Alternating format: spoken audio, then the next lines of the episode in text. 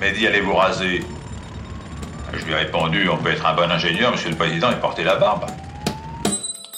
EOX Frequency, le premier podcast qui vous parle des enjeux du monde de la construction. T'as pas de rêve? C'est pas une chose que tu peux savoir à l'avance. Eh ben nous on veut le savoir, c'est pour ça qu'on en parle. Bonjour à tous et merci de nous écouter. Je suis Mickaël Dumbi, conseiller carrière et staffing dans le secteur de la construction. À mes côtés, Michel Godard de deux podcasts Factory Hall. Comme chaque mois, nous invitons des professionnels de la construction afin de discuter des métiers et des enjeux de notre secteur. Bonjour à toutes et à tous. Merci de nous écouter pour un nouvel épisode de EOX Frequency. Nous sommes ici en présence de monsieur Jean-Pierre Martin, DRH de chez SPI. Bonjour monsieur Martin. Bonjour Monsieur Dumby. Merci en tout cas de faire l'honneur de votre présence ici dans nos bureaux, parce qu'on peut le dire aujourd'hui à nos auditeurs, nous sommes présents dans les bureaux d'EOX Construction, ce qui est une première pour nous. Et une grande fierté, évidemment. Et une grande fierté. M- merci Michel. La première question qui me vient à l'esprit, ce serait une question orientée vers vous, parce qu'au final, c'est c'est aussi important de, de savoir qui vous êtes. Alors, qu'est-ce que vous pouvez nous, dire euh, à votre sujet, M. Martin? Eh bien que ça fait euh, bientôt 7 ans que je suis le DRH de SPI Belgique. J'ai une carrière d'à peu près 25 années maintenant euh, dans la gestion des ressources humaines. J'ai eu la chance de travailler dans différents secteurs et le fil rouge a toujours été le fil rouge des ressources humaines. J'ai travaillé 4 ans dans le secteur hospitalier et universitaire, 5 ans dans la distribution de produits pharmaceutiques, 8 ans dans l'industrie du ciment et donc maintenant chez SPI. Ce qui fait que je pense euh, que j'ai acquis une certaine expérience en matière de, de ressources humaines et dans des métiers différents. Et donc ça permet aussi de faire des ponts entre les différents secteurs et de se rendre compte que le métier a des spécificités mais aussi un socle commun, je pense. Vu votre longue carrière, est-ce qu'on peut dire que vous êtes quelqu'un de passionné par l'humain ou ça vous vient d'où justement cet amour que vous pouvez avoir par rapport à votre expérience dans, le- dans les ressources humaines? Alors il y a une petite anecdote rigolote, hein, c'est que durant toute ma secondaire, mon père souhaitait que je sois euh, ingénieur civil et donc voulait que je fasse Ah euh, l'examen d'entrée euh, d'ingénieur civil. Donc en réto, je me suis préparé à faire ça et j'étais tous les samedis matins à l'université à faire euh, des cours préparatoires et je me suis rendu compte que je détestais ça et donc je n'allais pas présenter l'examen d'entrée et je me suis demandé ce que j'allais bien faire. Du coup, je me suis pas mal interrogé, j'ai pas mal rencontré de personnes et je me suis rendu compte que j'avais une sensibilité vers l'humain assez forte et ben voilà naturellement j'ai orienté mes études vers ce genre de finalité et puis euh, j'ai mis un pied dans les ressources humaines et ça m'a plu effectivement si je suis toujours dedans après 25 ans c'est qu'il y a une certaine passion voilà. Ça fait 25 ans, comme on l'a dit, euh, que vous avez de l'expérience dans le domaine. Vous eu l'occasion de graviter dans différents secteurs. hein, vous l'avez dit, pharma, euh, industrie, euh, maintenant construction. Est-ce que vous avez vu, vous avez parlé de ponts, est-ce que vous voyez des ponts entre les différents secteurs et est-ce que vous voyez une évolution euh, à travers les années au niveau des, des ressources humaines? Des ponts très certainement dans la mesure où ben, voilà sur les grands processus RH que sont le compensation and benefits, euh, le recrutement, la sélection, attirer les talents, la marque employeur, mais aussi les relations collectives. euh, ben, je veux dire, euh, bien entendu, chaque secteur a ses spécificités, mais ça reste quand même toujours le métier de base des ressources humaines. Donc ça, des ponts, il en existe. Si vous deviez résumer en quelques mots l'ADN de votre entreprise, quelle est-elle Les valeurs et l'ADN de l'entreprise pour laquelle vous travaillez maintenant? Alors l'ADN de SPI en général, c'est d'offrir des services au secteur de la construction, de l'industrie, des télécommunications. Donc nous sommes installateurs et intégrateurs de solutions. On ne produit rien, mais euh, on apporte aux clients des solutions en intégrant différents morceaux euh, de solutions pour offrir de la valeur ajoutée aux clients. Et en termes de valeurs, ben, les trois valeurs qui sont chères à SPI, c'est euh, performance, proximité et responsabilité. Donc proximité du client, du personnel, des partenaires, des fournisseurs, et avec l'objectif de délivrer les résultats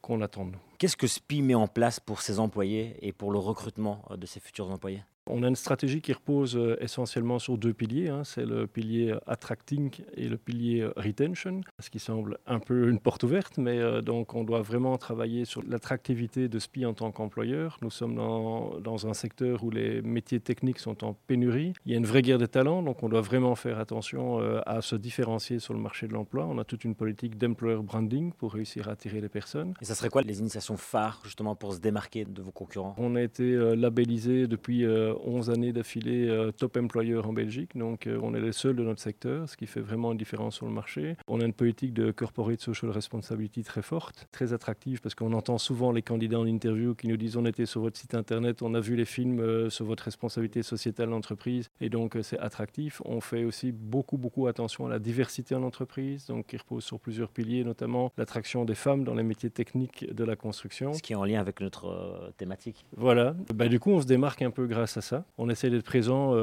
et d'être visible partout. Après, ben, ben, pour attirer, il faut aussi avoir une offre euh, importante pour les candidats. Donc, on a pas mal travaillé sur les programmes de rémunération, euh, d'avantages sociaux, mais également de formation, une possibilité d'évolution et d'avancement de carrière. C'est quoi le plus difficile? Est-ce que c'est d'attirer les femmes ou est-ce que c'est d'attirer les grands talents ou les deux en même temps? Alors, j'ai envie de répondre euh, par une boutade. Je dis aujourd'hui, nous, on est en telle pénurie qu'on essaye de multiplier tous les canaux et donc ce serait bien dommage de se priver de la moitié de l'humanité en ne prenant que des hommes. Et donc, blague à part, c'est vraiment important d'aller chercher dans tous les canaux, y compris les canaux les moins attendus. Des femmes ingénieures ou des femmes techniciennes, on en trouve peu, mais il y en a. Donc, on doit vraiment faire des efforts par rapport à ça.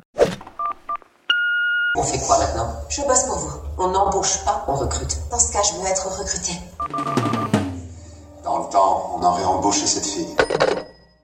Idem pour l'accueil, par exemple, de réfugiés. Hein. Donc, on sait que dans les gens qui ont dû fuir la Syrie, il y a au moins 8% de diplômés dans les métiers qui nous intéressent. Donc, on peut essayer d'aller attirer ces talents-là avec certaines difficultés aussi, notamment de langue ou euh, de papier. Hein. Et, là, on peut travailler avec des ASBL ou le secteur public pour favoriser euh, l'intégration des personnes. Ça fait 7 ans, comme vous l'avez dit, bientôt 7 ans que vous êtes chez SPI. Est-ce que vous voyez une évolution dans les attentes des différents candidats qui viennent chez vous? Il y a une grosse révolution, je dirais même, sur le monde de recrutement. D'abord, d'un point de vue business, le business va de plus en plus vite, les cycles économiques sont de plus en plus courts, donc les besoins sont importants et on doit y répondre euh, rapidement, ce qui est paradoxal par rapport à un marché de l'emploi qui est pénurique. Et en même temps, on se rend compte ben, du coup que pour aller recruter, là où avant on publiait et on attendait les réactions des candidats, aujourd'hui on doit être proactif et aller chercher les candidats sans quoi on ne les capte pas. Quelle est l'ambition du groupe pour les années euh, à venir? Ben, L'ambition du groupe SPI euh, pour les années à venir, c'est de continuer à croître. On a un modèle économique qui est basé notamment sur la croissance par acquisition. Donc euh, nous souhaitons continuer à croître et pour croître, je l'ai dit tout à l'heure, notre objectif euh, c'est de délivrer les solutions et les résultats attendus. Et en délivrant les, solutions et les résultats attendus, ben, on génère les revenus qui nous permettent de gérer notre propre croissance. Je vais revenir un peu euh, en arrière. On parlait donc des jeunes et, des femmes notamment. Est-ce que vous avez des liens particuliers avec les écoles justement? Est-ce que vous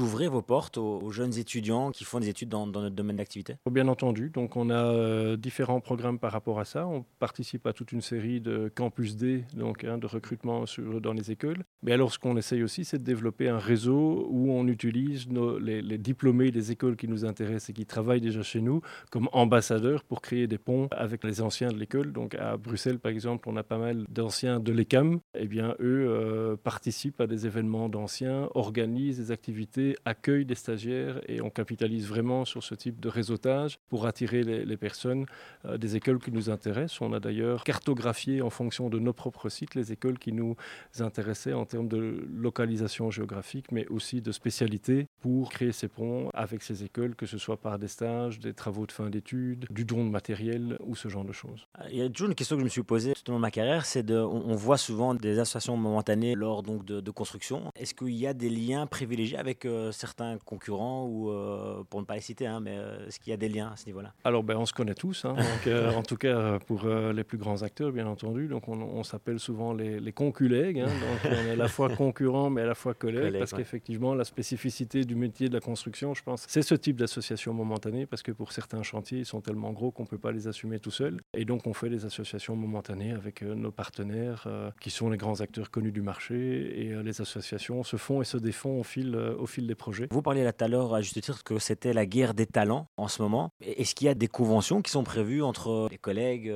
concurrents à ce niveau-là Des conventions à proprement parler, il n'y en a pas, mais il y a des gentlemen agreements euh, entre les différents partenaires pour ne pas aller euh, chasser les uns chez les autres. Ça n'a aucun sens, si ce n'est à créer de l'inflation euh, sur la masse salariale, ce qui n'est pas forcément intéressant. Tout à fait, exactement. Quelle est votre vision pour l'avenir au niveau du groupe, du recrutement Est-ce que vous voyez l'émergence de nouvelles technologies peut-être pour vous aider au quotidien dans ces tâches-là? Les nouvelles technologies, si on pense en particulier à l'intelligence artificielle, se développent, mais à notre niveau, c'est encore embryonnaire. Donc on voit beaucoup de choses qui se créent, mais qui sont à l'état de start-up, de produits, de recherche et de développement, mais qui ne sont pas encore euh, lancés euh, à fond. Donc on sent qu'il y a pas mal de digitalisation et d'automatisation. Ce qui pourra nous aider, je dirais, pour des premiers filtres euh, ou des grands, oui, des, premiers filtres, mais, mais je pense, moi je reste quand même convaincu quand on engage des gens, il faut les voir. Ah, moi je suis à fond dans l'humain. Mhm. J'écoute. non, c'est nous qui vous écoutons. Vous écoutez toujours EOX Frequency. Vous parliez d'innovation, j'ai une question spécifique pour ça. Ce qui est beaucoup à la mode maintenant, c'est l'intrapreneurship. C'est autoriser dans l'entreprise des micro-projets démarrés en termes de start-up ou d'entreprise autogérée par un des employés, notamment ça peut être un ingénieur qui développe son propre projet.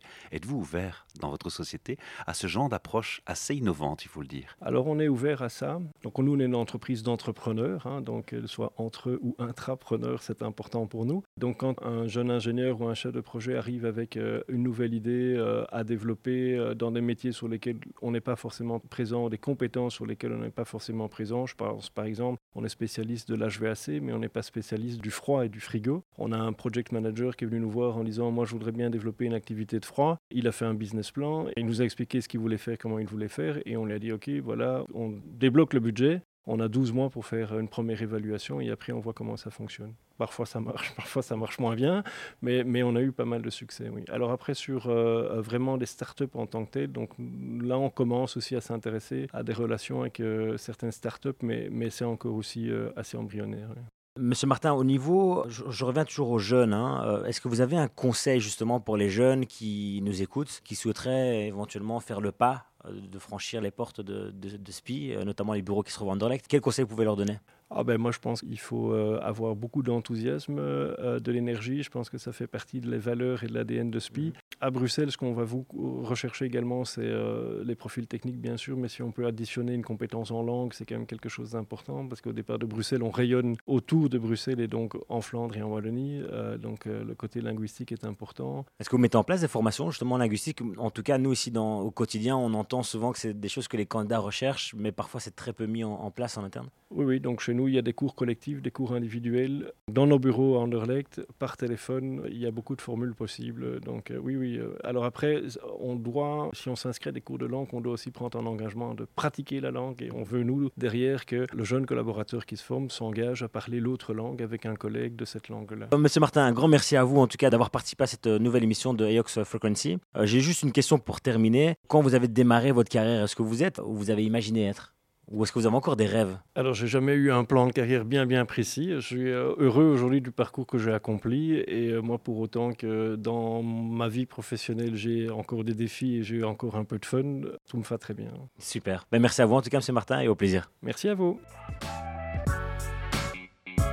Merci à tous et merci encore à toi, Michel. Avec un grand plaisir, Michael, et à très bientôt. C'était un épisode podcast dédié au secteur de la construction.